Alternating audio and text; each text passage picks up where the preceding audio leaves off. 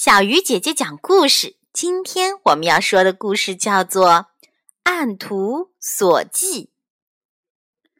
从前有个名叫伯乐的人，他很善于发现千里马。在他年老的时候，写了一本叫做《相马经》的书，希望给后世的人们阅读。他在这本书中描述道。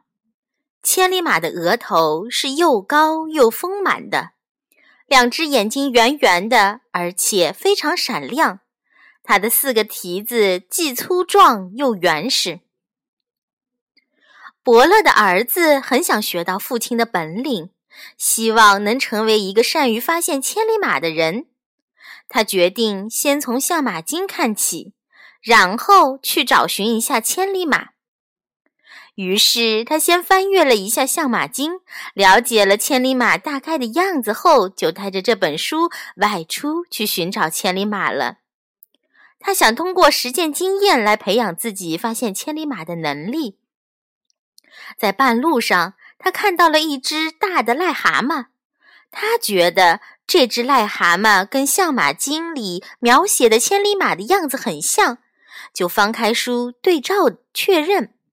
果然跟千里马长得差不多，他想，我果然没有记错，他就以为这就是千里马了。他感到非常得意，乐滋滋的想：原来找到千里马是这么容易的呀！现在我也是一个善于发现千里马的人了。回去以后，父亲一定会称赞我的。他把癞蛤蟆带回了家。高高兴兴地对父亲说道：“父亲，你看，我找到了一匹千里马，它可是和您《相马经》上描述的一模一样，只不过它的蹄子没有您描写的那么粗壮，那么原始罢了。但是其他地方都长得差不多了。”伯乐看着那只被儿子绘声绘色地说成是千里马的癞蛤蟆，气的是哭笑不得，不知道说什么好了。他早就知道自己的儿子生来就很愚蠢，但是没想到他竟然做出这么愚蠢的事情。伯乐也没有办法，只好转怒为笑的说道：“你找的这匹千里马虽然不能骑，倒是很会笨呢。”儿子不明白父亲在说什么，奇怪的问。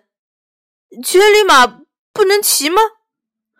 伯乐无奈地说：“孩子，这根本就不是千里马呀，这只是一只癞蛤蟆呢。”儿子这才知道自己犯了一个多么愚蠢的错误，羞愧至极，再也不自以为是了。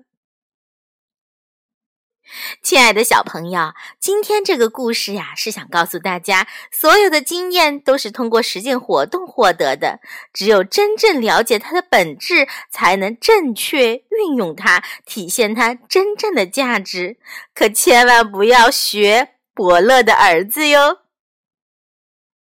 好了，小鱼姐姐讲故事，今天就到这里了。小朋友，我们明天再见。